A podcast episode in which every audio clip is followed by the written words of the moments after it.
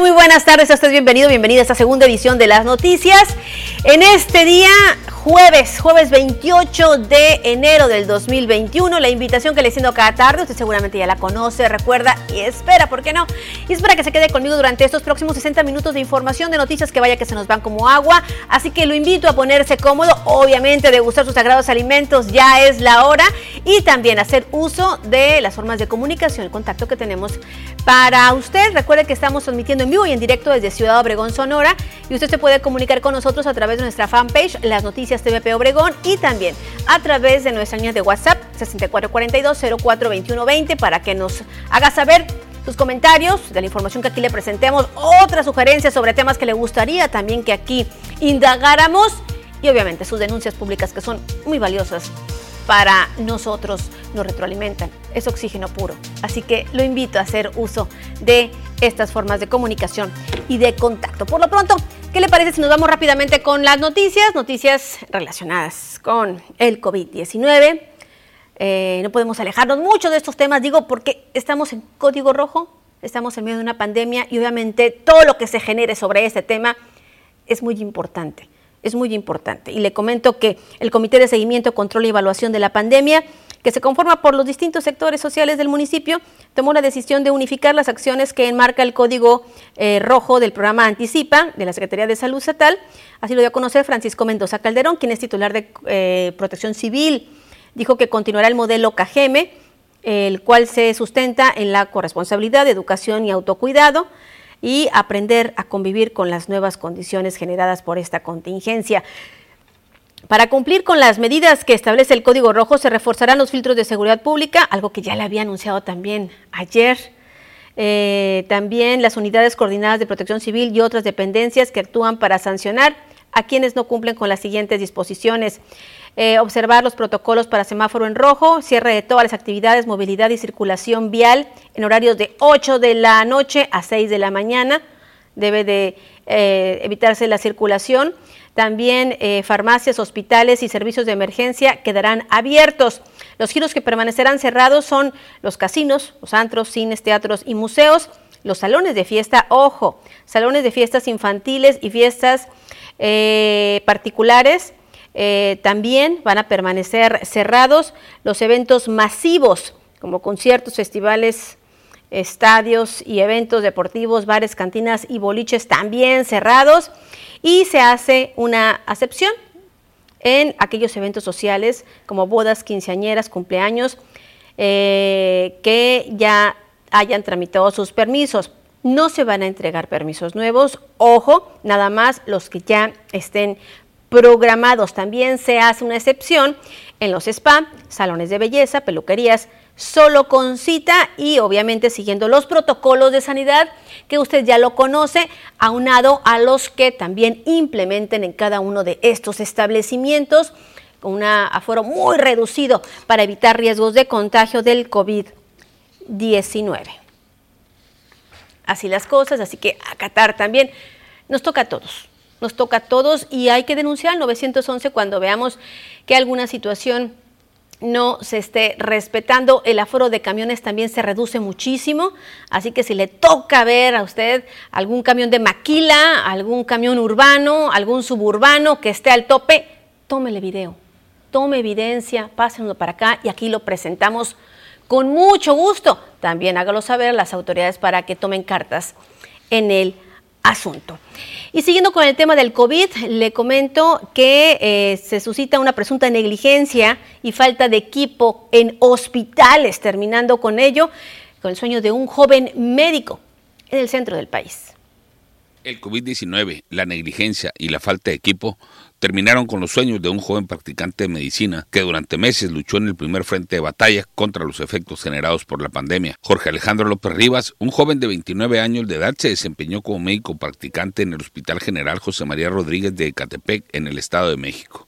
Falleció a causa del COVID-19. El fallecimiento del practicante, quien alenaba a convertirse en cirujano, de acuerdo a los testimonios de familiares y compañeros de trabajo, evidenció la falta de equipo, así como la carencia de los artículos más básicos de protección como cubrebocas y caretas, indispensable para quienes se encuentran en la primera línea de combate contra el coronavirus. De acuerdo con testimonios ofrecidos por sus familiares, Jorge Alejandro Prese a presentar síntomas similares a los del COVID, fue enviado por el encargado del área de valoración del hospital a seguir con sus guardias. Tras sentir que su estado de salud se deterioraba, el joven acudió al servicio de urgencias, epidemiología y enseñanza, en donde le notifican que sin una prueba de PCR o una valoración previa no podían darle incapacidades. Días después, el estado de salud del joven médico se deterioró a tal grado que tuvo que ser trasladado al Hospital General de Ecatepec en donde realizaba sus prácticas. Sus compañeros se alistaron para recibirlo. Cuando se disponían a brindarle la atención que requería en el nosocomio no había suficientes enfermeras, el laringoscópico no servía, la toma de oxígeno no funcionaba y no contaban con equipo de protección. Finalmente, Jorge Alejandro perdió la batalla. La vida le fue arrebatada por el COVID, la negligencia y la falta de equipo en los hospitales. Para las noticias, Jorge Salazar. Tremenda, tremenda esta historia, que refleja de alguna manera la situación que se vive en algunos hospitales ante esta contingencia, no estar preparados precisamente ante este tipo de hechos que vaya que tomó por sorpresa a muchos, muchos países. Y bueno, fíjese que eh, eh, ya le hemos estado presentando información relacionada con la vacunación eh, que se realiza en nuestro país, la vacuna anti-COVID Pfizer. Biotech. Y bueno, le vamos a comentar también y presentar eh, un testimonio de una joven que fue vacunada en Hermosillo. Ella se llama Irina, trabaja en una clínica privada aquí en Cajeme. Fue vacunada hace una semana en el Hospital Regional Militar allá en la capital del estado. Ella narró eh, que tuvo solo eh, reacciones leves. Señaló que fue una enfermedad militar quien le aplicó el biológico, así como a la totalidad también de las personas que iban con ella, fueron varios los camiones que se trasladaron desde Ciudad Obregón allá. Así es como se está realizando este proceso en cuanto a los hospitales privados, quienes también están atendiendo en la primera línea del COVID, se están vacunando allá en Hermosillo. La joven narró que el proceso para poder vacunarse fue muy minucioso. Le preguntaron, además de su nombre, en varias ocasiones si había presentado alergias, si había ah, sido vacunado por la influenza o había tenido COVID de diciembre a la fecha. Lo que quedó también por escrito fue una logística muy minuciosa. También fue observado durante 30 minutos después de la aplicación del biológico para ver posibles reacciones. El refuerzo dijo le tocará el próximo 12 de febrero. Te preguntan que si tienes alguna alergia, que si fuiste vacunada. Si fuiste vacunada la influenza, no puede ser de diciembre para acá, de cuenta, ¿no? Igual para saber si de casualidad te equivocas y ya te habías vacunado anteriormente, ¿no? Si habías tenido COVID, haz de cuenta que de diciembre para acá no pudiste haber tenido COVID para que te puedan poner la vacuna. Y ya de ahí ya te levantas y también casi inmediatamente ya pasas al área de, de vacunación. Ya en esa área te vuelven a preguntar el nombre, te vuelven a decir si tienes algunas alergias, o sea, retoman lo mismo que el anterior, Nada más que lo anterior queda por escrito, ¿no? Este, das tu correo electrónico porque te mandan un poco de información. Eh, una de las compañeras, en cuanto le pusieron la vacuna, no sé si sea el estrés que llevas porque te vas a poner la vacuna y es algo nuevo, ¿me entiendes? No se desmayó, pero como que no sé si soltó el cuerpo y se sintió ya mareada, la tuvieron que ayudar a levantarse y a sentarse en una de las sillas, pues a esperar cómo seguía su reacción. Fíjate que ya que terminó después de la media hora, ella se levantó muy bien, se sintió mejor, o sea, fue, yo pienso que ha de ser ese mismo estrés, te digo, que nos pasa a todos. Lo que siempre cargo conmigo es el cubrebocas, a donde quiera que vaya. o sea, a ti te dicen, no, pues eh, tienes un 85%, un 80% de, de, de probabilidad que no te pegue, ¿no? Pero pues no sabes, pues, porque es algo nuevo y aún así, pues hay que cuidarlo un poquito. Ya veremos con el transcurso del tiempo, porque tantas personas puedan, puedan llegar a salir positivas este, después de haberse vacunado, ¿no? Pues así las cosas con este testimonio. Afortunadamente, obviamente todo, todo salió bien dentro de este proceso que se sigue aquí en el estado de Sonora. Ya declaró el coordinador precisamente de la vacunación en el estado que será a mediados de febrero cuando ya puedan aplicarse los adultos mayores. Y mire, le comento que contrario a, la presencia que había tenido el presidente Andrés Manuel López Obrador en las mañaneras, bueno, ante la declaratoria de que fue precisamente ya eh, contagiado de COVID, pues precisamente esto ha generado cierta preocupación, pues desde que se confinó prácticamente no se le ha visto. El presidente de México, Andrés Manuel López Obrador, ha desaparecido de la esfera pública desde que se confinó al dar positivo por coronavirus el domingo, generando así un ambiente de preocupación en el país. La secretaria de Gobernación, Olga Sánchez Cordero, encargada de sustituirlo en sus ruedas de prensa mañaneras, se limitó a decir hoy que el presidente de 67 años, que además es hipertenso, está muy bien con síntomas ligeros de COVID-19 y sigue en pleno ejercicio de sus funciones. Pero lo cierto es que no se sabe nada de su agenda desde el pasado lunes, cuando el mandatario hizo su última publicación en redes sociales, donde colgó una foto sonriente tras hablar por teléfono con su homólogo ruso, Vladimir Putin, sobre la vacuna Sputnik B contra la COVID-19. El estratega del gobierno contra el coronavirus, el epidemiólogo Hugo López Gatel, dejó claro el lunes que la transparencia no será la prioridad. El presidente tiene derecho a la privacidad no solo ahorita, sino a lo largo de todo el periodo de recuperación del presidente. No vamos a revelar ningún dato, dijo. Para Óscar Casillas, experto en comunicación política de la Universidad Nacional Autónoma de México, UNAM, la enfermedad de un presidente requeriría por salud nacional una mayor fluidez en la información, con recurrentes reportes médicos sin caer en una pornografía médica ni en detalles escabrosos, señaló. Ante el debate por el estado de salud del mandatario, la presidenta del Instituto Nacional de Transparencia, Blanca Lilia Ibarra, aclaró este jueves en declaraciones a Radio Fórmula que ningún cargo público está obligado por ley a dar detalles sobre su enfermedad.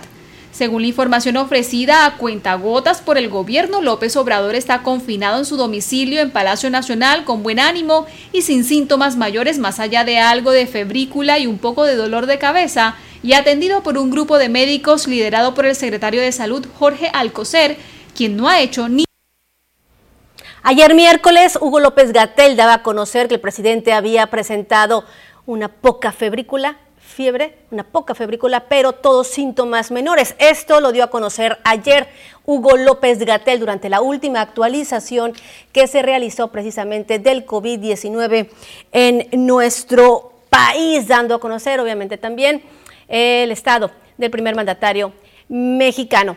Momento de hacer la primera pausa de este espacio. Regresando, le tengo más.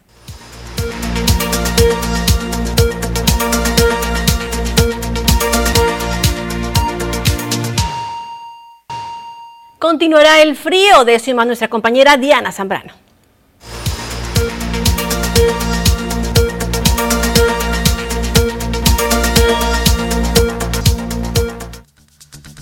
Hola, ¿qué tal y buenas tardes? Bienvenidos aquí al reporte meteorológico. Qué gusto acompañarlos en esta tarde. Comenzamos con los datos que nos envía satélite.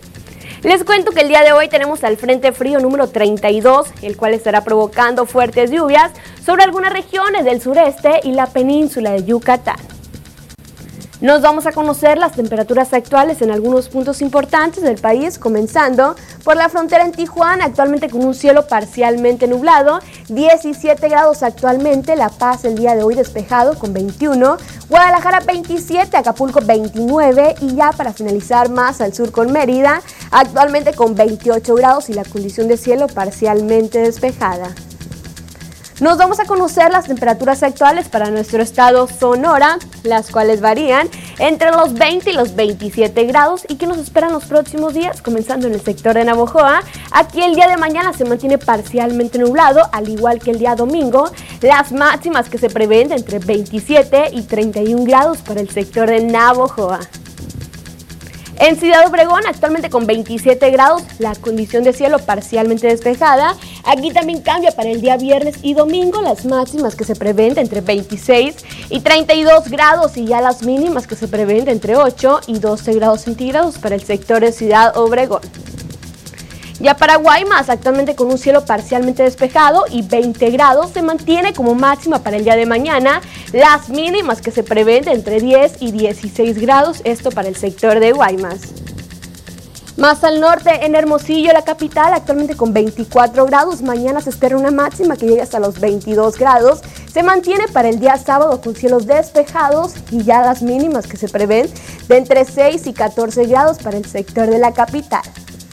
Respecto a la fase lunar, nos mantenemos aún en luna llena, la salida de la luna a las 18 horas con 4 minutos la puesta de la luna a las 8 horas con un minuto, la salida del sol a las 7 de la mañana con 8 minutos y ya para finalizar, la puesta del sol a las 17 horas con 58 minutos. Hasta aquí el reporte meteorológico.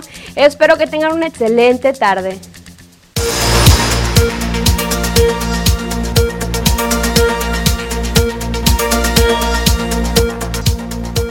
Gracias como siempre Diana Zambrano. Y bueno, la invitación para que también se comunique con nosotros 64 42 04 21 20 y antes de ir a la pausa le comento, buenas tardes para comentar que la CTM debería de apurar a las fábricas a subir el salario luego de que a partir del primero de enero subiría el sube el descuento del Infonavit, sube el gas, sube todo y el salario lo suben a mediados, hasta mediados de marzo. Y mientras todo enero y febrero nos están descontando como si ya nos hubiera subido el pago. Eso es en las maquiladoras de Ciudad Obregón. Interesante el comentario.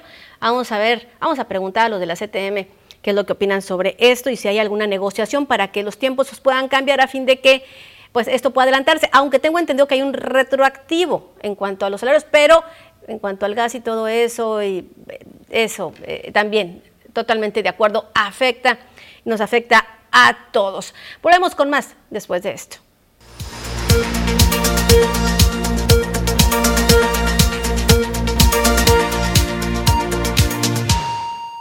Continuamos, continuamos con más en esta segunda edición y bueno, nos enlazamos como cada tarde con nuestro compañero Jorge Salazar. Muy buenas tardes, Jorge. Excelente amigo de las redes sociales y de las noticias de TVP.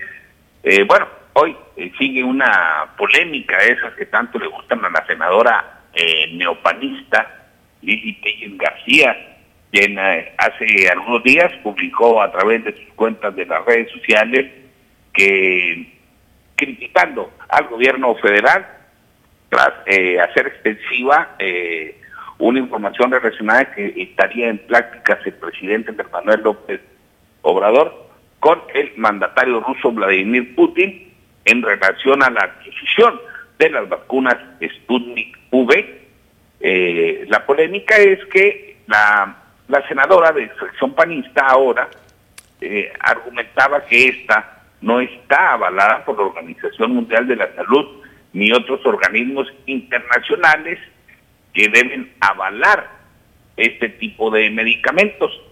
Finalmente, eh, esto generó diferentes eh, reacciones en medios de comunicación, en redes sociales, y la embajada rusa decidió intervenir también por el mismo medio para aclarar los cuestionamientos de la senadora la Cancillería rusa publicó en su cuenta de Facebook que recientemente en las redes sociales se había difundido información falsa sobre la vacuna. Por eso decide refutar los mitos que circulan sobre el biológico. Entre estos, eh, una de las eh, cuestionamientos es que la vacuna no había sido puesta en práctica, no había sido probada, a lo que la Cancillería respondió que ya fue aplicada a 40 mil voluntarios y que efectivamente es mucho más barata que otro tipo de, de reactivos, pero que eso no tenía nada de malo, ¿no? en uno de sus comentarios, eh, Lili Telles hacía referencia precisamente a que uno de los puntos que le hacía dudar sobre la efectividad de esta vacuna era precisamente que resultaba mucho más barata que cualquier otra de laboratorios Pfizer, por ejemplo. En este sentido, eh, la Cancillería desmiente que no es de mala calidad, pero que sí, efectivamente, es mucho más barata. Finalmente, la embajada sí logró confirmar también que no ha sido eh, avalada por la Organización Mundial de la Salud, sin embargo, se encuentra ya en la fase de final de los ensayos clínicos, es decir, eh, prácticamente a un paso de ser avalada por los organismos internacionales en materia de salud para que ya pueda producirse en masa. Sí, sí, sí, fue, fue lo que comentó. Prácticamente eh, lo que señaló fue que eh, la vacuna se encuentra en la lista de la OMS como una de las 10 principales candidatas que se acercan al final de los ensayos clínicos y al inicio de la producción en masa. Y bueno, recordemos... E-, ese, ese es el, eh, el sentido, ¿no? Además, hay eh, amigos que nos escuchan eh, y nos ven, por supuesto, menciona una serie de artículos por medios reconocidos a nivel internacional que han publicado muy buenos puntos de vista respecto a esta vacuna Sputnik V de manufactura rusa, eh, que ha generado grandes expectativas en más de 10 países que ya aseguraron eh, más de 1.200.000 dosis. Así es. Eh, y bueno, hay que recordar, Jorge, y hay que recordarle también al auditorio que eh, las empresas ahora sí que están a marchas forzadas con los estudios para poder hacer frente a la demanda de vacunación que se está teniendo. Eh, eh, no, no se tuvo el tiempo suficiente precisamente por la situación que se vive. Entonces hay muchos estudios y ensayos que siguen todavía en estas fases que aún no han terminado, pero ya por parte de los organismos, pues ya hay, ciertas eh, situaciones que ya los avalan como para poderse aplicar en la población.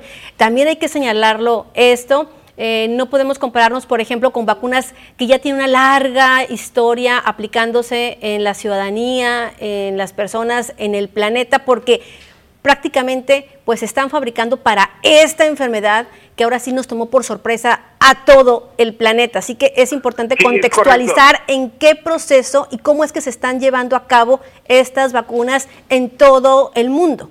Incluso eh, la embajada rusa hace saber, hace el conocimiento público eh, celeste que los laboratorios, el organismo este encargado de la fabricación de esta vacuna, ha logrado grandes avances eh, tecnológicos en cuestiones de salud, que fueron ellos los encargados o prácticamente quienes eh, encontraron primero la vacuna para el ébola. Así es, así es. De ese tamaño estamos hablando. Jorge, muchísimas gracias por todo y bueno, nos vemos mañana, mañana viernes. Teresa, amigos del auditorio, tenemos una excelente tarde, mejor provecho y hasta la próxima. Hasta la próxima, nuestro compañero Jorge Salazar, del otro lado de la línea. Volvemos con más después de esto. No le cambie.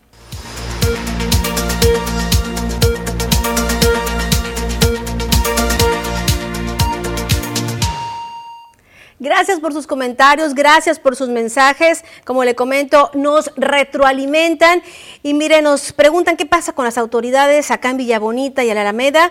No se ve vigilancia de policías ni de la guardia. La delincuencia hace y deshace. ¿Qué pasará? Está feo por acá lo que nos están comentando. Eh, también, eh, por favor, eh, vengan hoy a la farmacia de Istezón, dice, para que hagan una nota de cómo hay escasez de medicamento. Nos dijeron aquí en la farmacia que volviéramos mañana a las 12 a ver si llega. Y es que son los jueves cuando llega el medicamento, pero según nos habían comentado, luego se agota. Muy pronto se agota, entonces las personas tienen que volver a venir cada jueves a hacer eso. Pero vamos a estar ahí, Muchas gracias y también para darle seguimiento allá en Hermosillo. Y bueno, nos presentan esta fuga de agua. Ojalá que nos puedan poner las imágenes. Eh, prácticamente el agua es agua limpia. Es una fuga, dice, reportada desde hace dos semanas ante el organismo operador de agua potable. Esta se encuentra muy cerca en la calle Miguel Alemán entre Yaqui y Mayo, o sea, muy céntrica. Eh, no sé si tenemos eh, las imágenes. francamente, es una situación, dicen, pues que ya tiene tiempo y realmente pues ante este tipo de pandemia, ante esta situación, pues sí como que pega, ¿verdad? Este tipo de hechos. Vamos a enviarlo directamente al área de comunicación social del ayuntamiento y al área técnica también para que pueda resolverse a la brevedad. Eh, también, eh, ojalá que puedan informarnos a quién hay que dirigir alguna petición de apoyo Mm, ya que los docentes de escuelas particulares estamos totalmente abandonados sin trabajo por la pandemia, ninguna autoridad voltea a vernos, estamos prácticamente abandonados y desesperados. Ah, profesor Diego, ciertamente es una situación que no se ha visto. Eh, las escuelas particulares, muchas de ellas han tenido que eh, despedir a los maestros que no son de base eh, y es una situación que también está pasándola mal. Vamos a preguntar hay una federación de escuelas particulares en Sonora para ver qué tipo de medidas son las que han aconsejado aplicar en las instituciones y también con un abogado para ver qué alternativas tienen ustedes como docentes para poder hacer frente ante esta situación, es decir, en cuanto a los despidos. Incluso algunos hasta podría hablarse de eh, baja de salarios, que no está permitido. Entonces, obviamente, vamos a darle seguimiento. Es un compromiso. Gracias. Y bueno, también le comento, siguiendo con el tema de la eh, educación, que ya fue dado a conocer por parte de la Secretaría de Educación y Cultura en Sonora, que serán del 2 al 15 de febrero, cuando se lleve a cabo por tercer año consecutivo las preinscripciones en línea en niñas y niños que ingresarán a preescolar, a primero de primaria y primero de secundaria para el ciclo 2021-2022. El titular de la SEC informó que a través del portal www.yoremia.gov.mx desde cualquier dispositivo pueden hacer esto. Obviamente tiene que tener acceso a Internet. Es un muy fácil, dijo, muy sencillo y rápido. Víctor Guerrero González convocó a madres, a padres de familia a realizar este registro en este plazo, para lo cual solo es necesario contar con la clave única de registro popular, la CURP, del aspirante, en este caso del niño o la niña.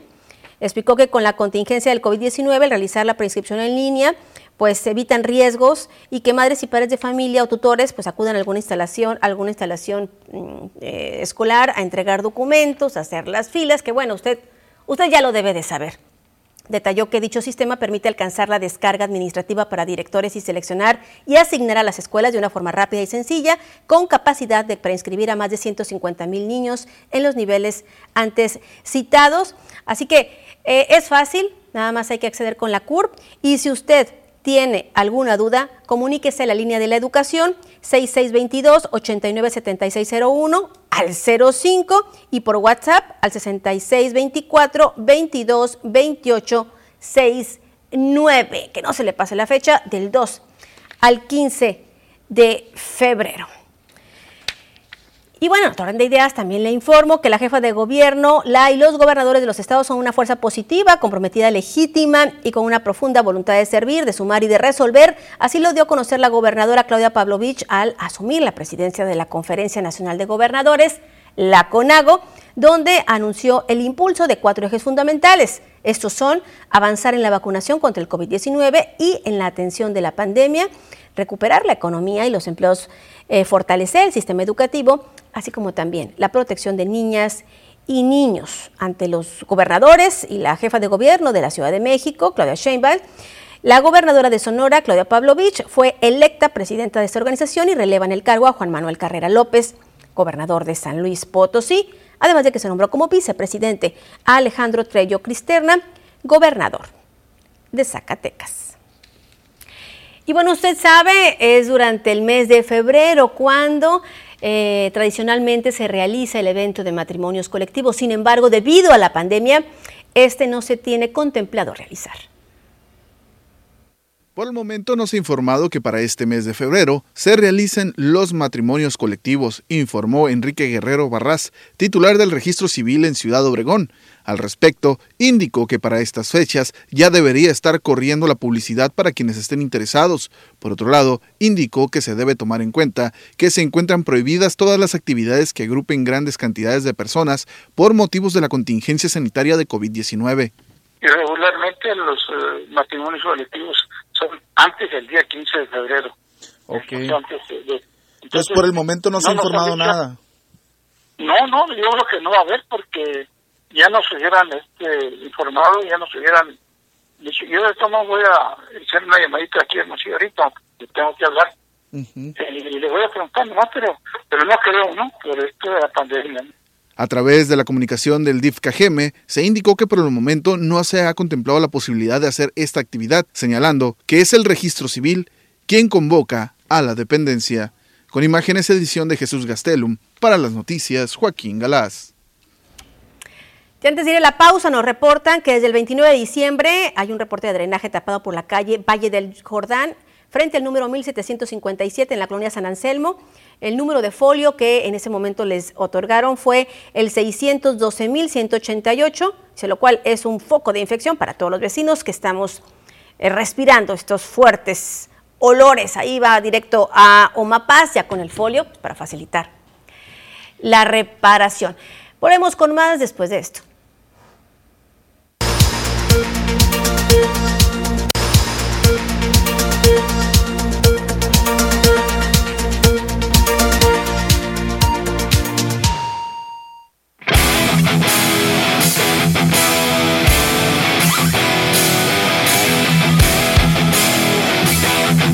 ¿Qué tal amigos de las noticias? Bienvenidos a la información deportiva el día de hoy.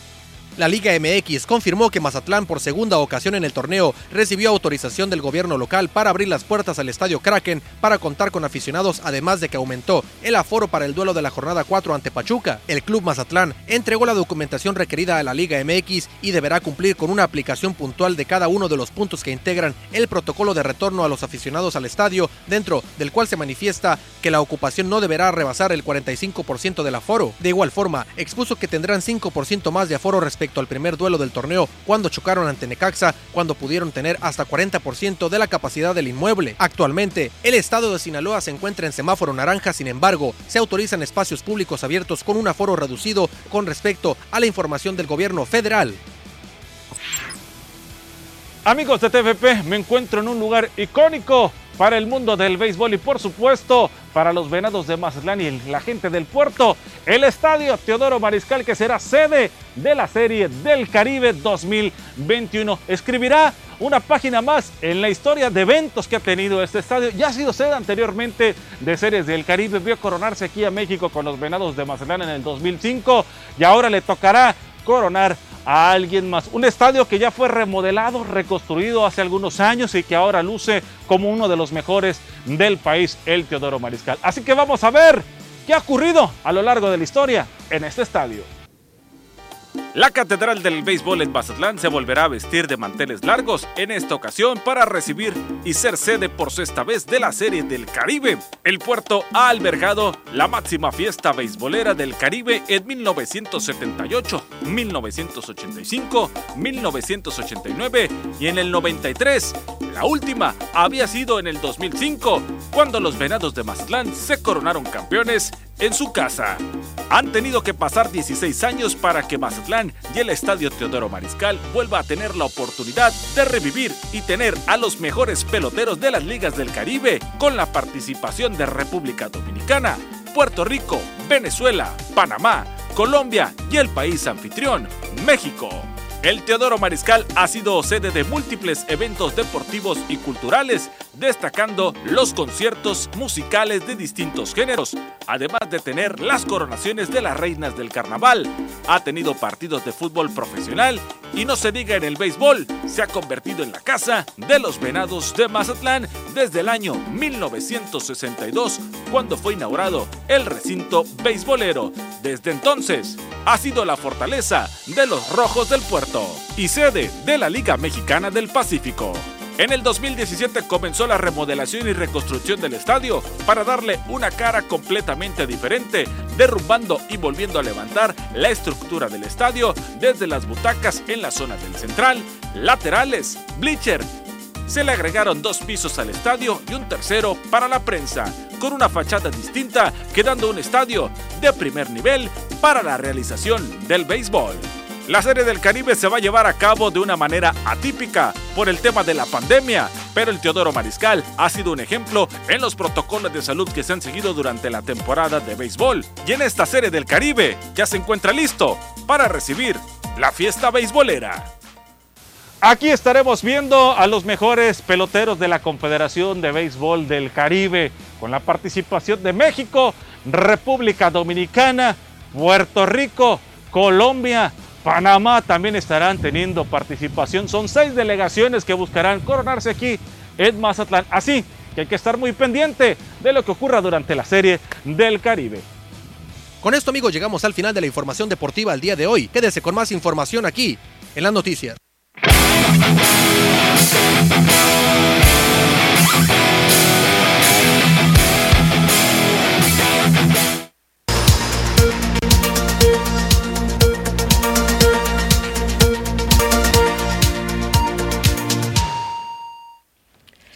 Le comento que por rumbos del PRD eh, parece que las cosas no están avanzando como se esperaba luego de la afiliación de militantes del PRI como Reinaldo Castillo.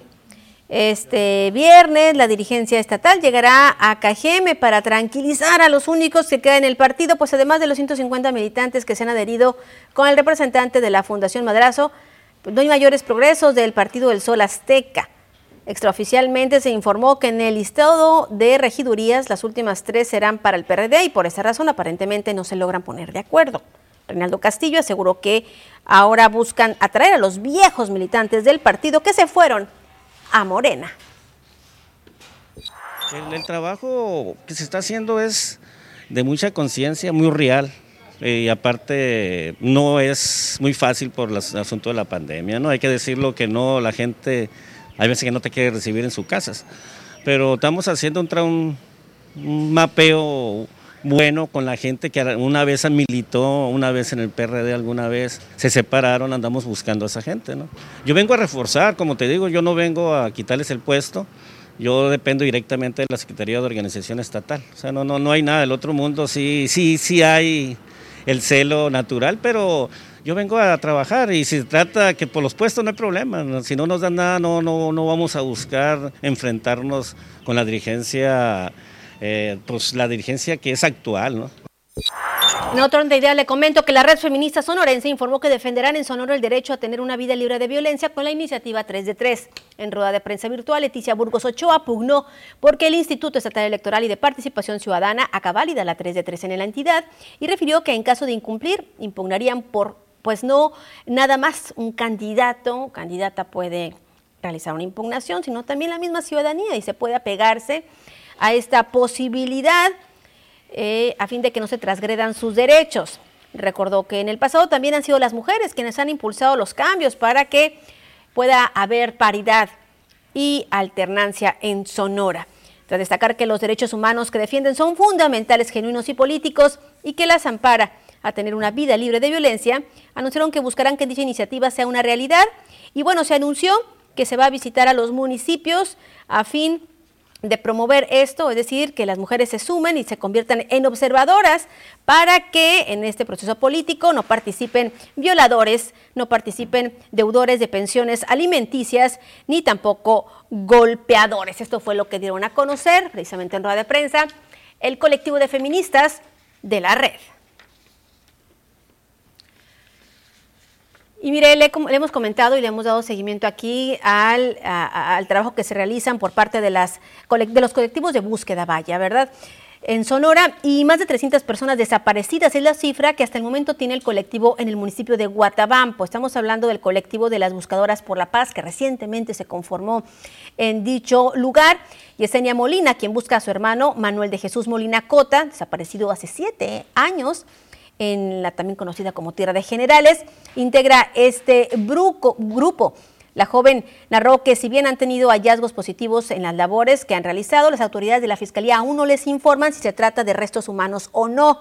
Los rastreos se han realizado tanto en predios, en el área rural como urbanos y también en la playa, donde ahí la activista eh, lanzó un llamado a las personas que encuentran cuerpos cuando van a acampar. Dijo, ya se acerca la Semana Santa y es importante que nos den aviso a nosotras o a las autoridades para poder nosotros ir a sacar los cuerpos. Escuchemos parte de lo que dijo.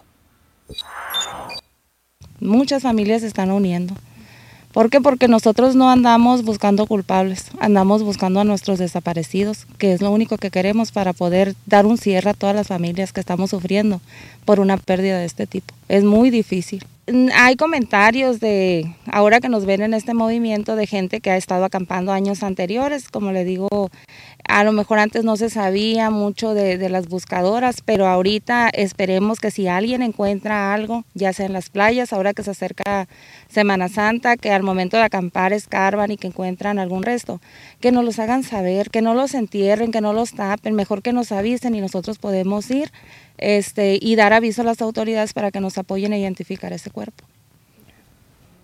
Un duro mensaje es el que está dando a conocer, pero muy cierto Muy cierto.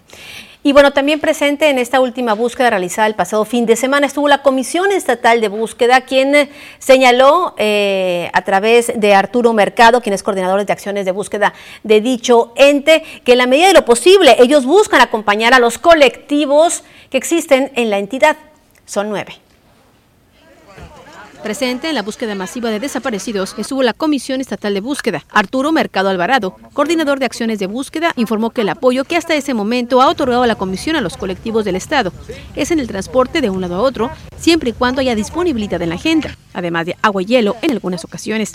Al momento de la entrevista, se realizaba una búsqueda en Magdalena, este domingo en Nogales, así como el miércoles, y ese mismo día en Caborca el martes en San Pedro y una más en el poblado Miguel Alemán. Nuestra participación dentro de esta búsqueda masiva, como lo son con todas las otras búsquedas que se han realizado a lo largo de todo el estado de Sonora, es el acompañamiento a los colectivos y búsqueda en campo, ¿no?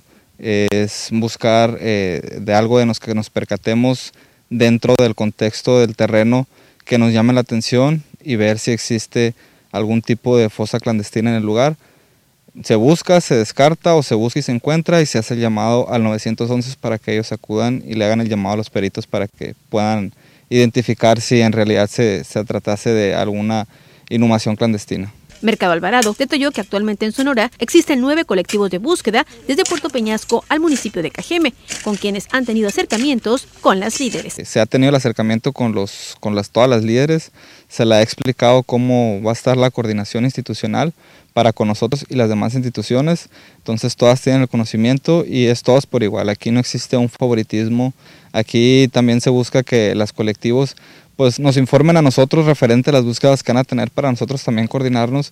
Con edición de Manuel Bracamontes informó para las noticias TVP María Celeste Rivera. Y mire aquí en el municipio de Cajeme, el colectivo Independiente Punto 3 que dirige el director teatral Rafael Evans buscan darle la vuelta a la violencia con una campaña, es una nueva campaña que se llama Desarmando Infancias. Vea de qué se trata.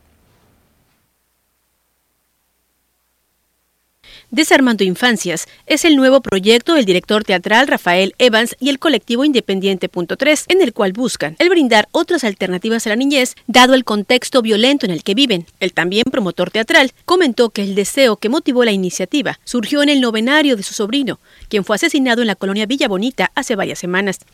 La campaña consiste en que los niños donen juguetes bélicos que tengan y reciban a cambio otros que no lo son y que les permitan incrementar su creatividad y desarrollar alguno de sus talentos mediante el arte a la vez de que se diviertan. No reafirmemos el contexto violento en ellos. Mi mensaje es para los padres, no es culparlos, no es eh, responsabilizarlos completamente, es más bien invitarlos a que se sumen a dar otras alternativas a los niños con, con juegos o con juguetes que propicien la imaginación, que fomenten eh, la paz, creo que vamos a poder lograr tener un futuro estable, un futuro tranquilo, ¿no?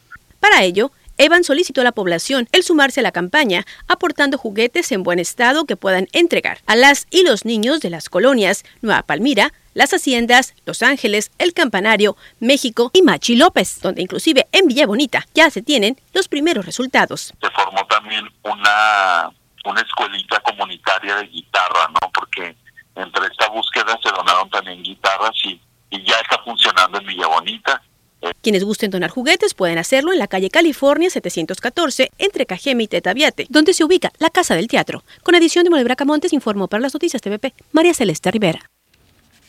Y vaya que le deseamos éxito a Rafael Evans en este gran proyecto. Desarmemos infancia, desarmando infancias. Ojalá que usted también pueda apoyar esto. Tiene un noble un noble mensaje. Con esta información llegamos al término de esta segunda edición de las noticias. Lo espero mañana viernes en punto de las 2 de la tarde para seguir informados. Entonces, y por favor, cuídese mucho.